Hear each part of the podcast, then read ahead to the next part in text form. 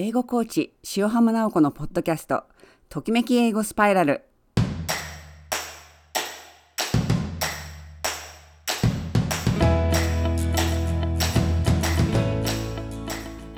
この番組は映画ドラマ洋書を活用して英語を楽しく習慣にするヒントをお届けします。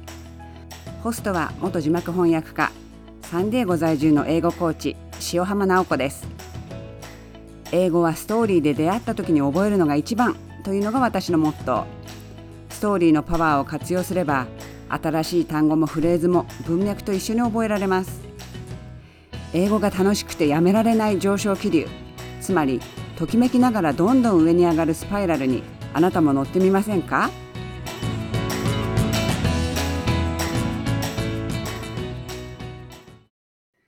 今日はすごく暑くて今年初めてエアコンというか AC を入れました。すごく暑いです。あと、アリが大発生してしまって、猫の餌にアリがすごくたかっちゃうんですよね。それで、あの、一生懸命テロって名前の TERRO っていうアリアリがそれを吸うと巣に持って帰って全部あの全滅するっていう薬を置いて、今ちょっと様子を見てるんですけど、えっと、今日はですね、あ、先週私はちょっとオレゴン州ポートランドに行ってたんですけれども、あの、サンディエゴに比べるとすごく緑が多くて、あの、空気が、なんて言うんでしょう、程よく湿ってる感じ、お肌にもいいなっていう感じですごく素敵な街でした。あの、寒くならなかったり、雨が少なければすごくいいと思うんですけど、今一番いい季節に行ったので、すごく楽しい経験をしてきました。えっと、今日はですね、英語的には学校で教えてくれないフレーズ、教科書にも載ってない、こんなの載せたら困っちゃうみたいな言い方なんですけれども、えっと、皆さん、パンツが食い込むってどういうふうに言うかわかりますかね？普通言わない？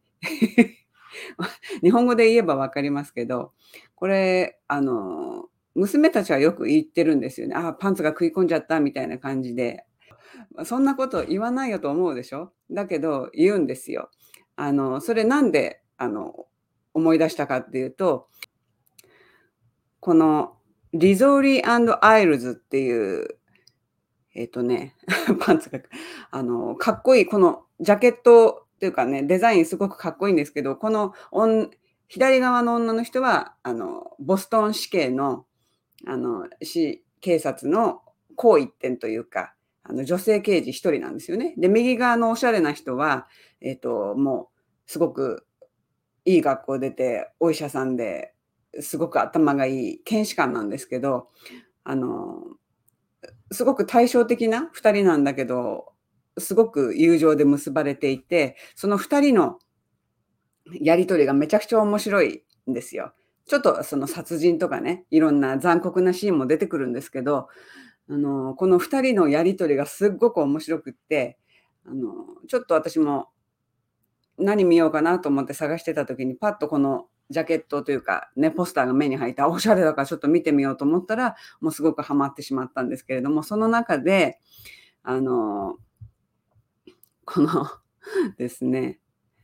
左側のジェーンっていう人が、あんまりそのドレスアップをしないんですけれども、たまたまそのドレスアップをしなきゃいけない時に、ちゃんとしてくるんですよね。その時に、あの、ここの画面で見れますかね？OK, I think I'm getting a wedgie って言ってるんですよ。これ、getting a wedgie, get a wedgie っていうのが、あの、パンツが食い込んじゃってるって意味なんですね。で、なんて言うんでしょうね。あこんな言葉、まあ、娘たちはすごくよく使ってて、ことあのまあ、ティーネイジャーとか、子供は、子供、まあ、大人も言いますよね。あ女性同士でも、あ、ちょっとパンツが食い込んじゃったとか、仲いい間では言いますよね。で、get, get a wedgie っていうのが、あの、パンツが食い込むって意味なんです。この、そうですね。これ、あの、私の、あの、ウェブサイトのブログにあるので、ここに、そう、見えますかね ?I'm, I think I'm getting a wedgie. W-E-G, D-G-I-E ってやつね。これが、あの、パンツが食い込んじゃうってことなんです。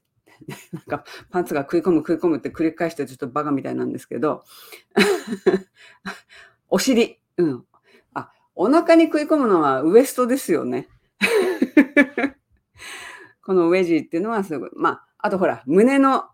谷間とかもクリベジって言ったりとか、そういうちょっと肉体あ、体に関することってちょっと面白い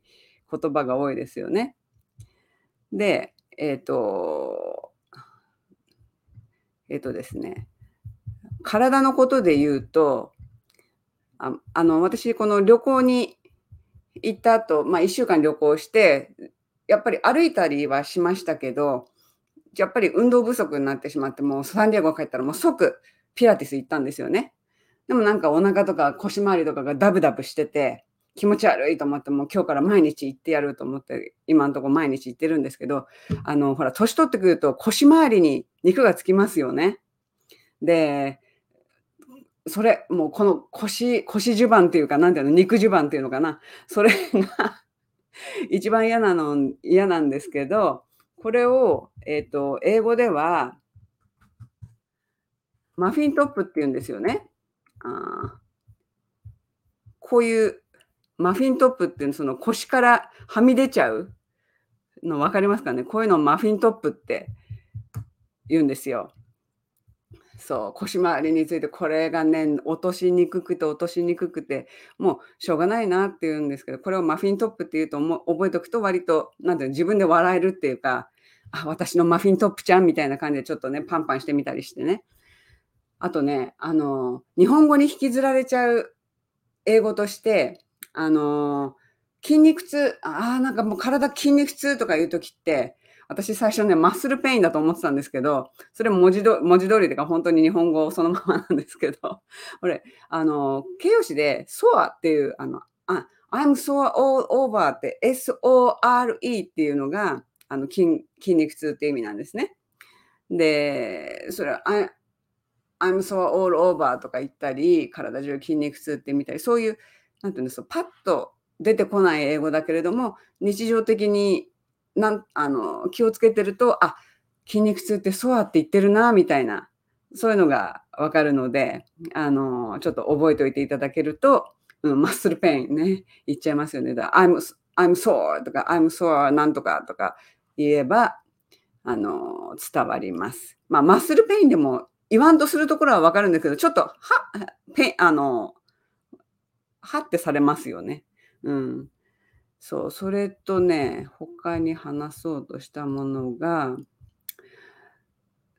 あの、そう、その、食い込んじゃうってやつの giving, I'm, I'm getting a wedgie っていう言い方もあったんですけど、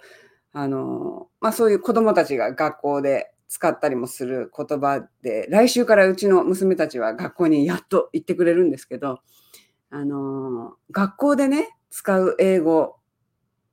学校では教えてくれない。まあ、日本の学校では教えてくれない。教科書にも出てこない英語なんですけど、私が一番最初に驚いたのが、あの、英語で大文字小文字ってほら区別しますよね。そういう時に、あの、私、あの、キャピタル、大文字はキャピタルにするとかっていうと思ってたんですよ。だけどそういうの、あの、全然通じなくて、なんて言うんだろうと思ったら、大文字はアッパーケース、で、小文字はローワーケースって言うんですよ。要するに、ローワーケースっていうのは、あの、下、あの、うん、小文字。アッパーケースっていうのが大文字。まあ、キャピタルと言っても通じるんですけど、アッパーケース、ローワーケースっていう、あの、表現はすごく、へえと思って、あの、勉強にな、覚えとこうと思って、あの、胸に刻みました。あとはね、そ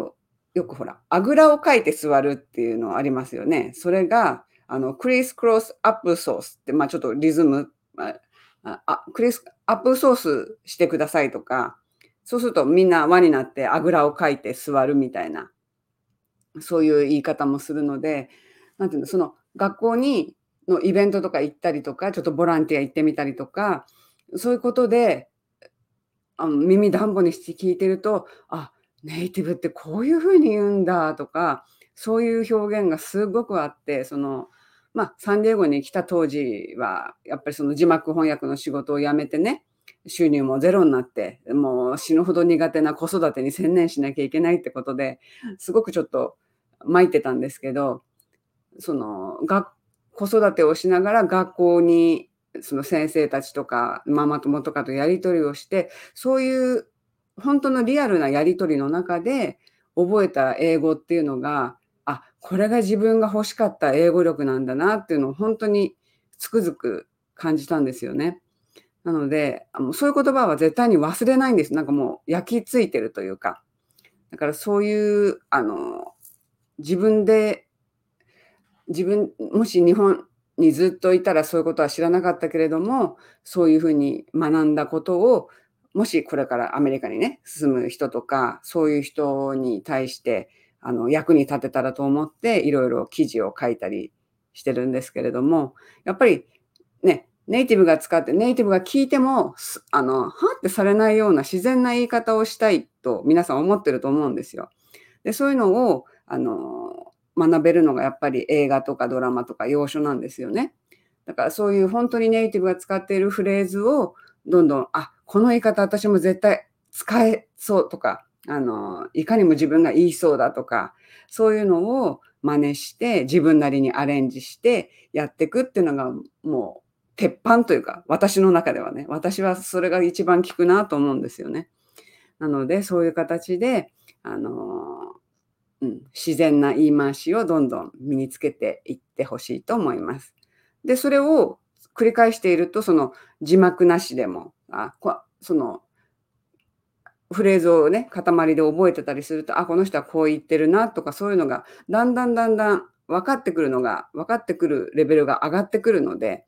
あのやっぱりね、継続は力なり、あの小さなね、ベイビーステップの積み重ねに勝るものはありませんので、あの皆さん頑張って英語を楽しく学んでいきましょう。映画、ドラマ、洋書を活用して英語力をアップする無料メルマガをやっていますので、ぜひ登録してくださいね。今日もお聴きいただきありがとうございました。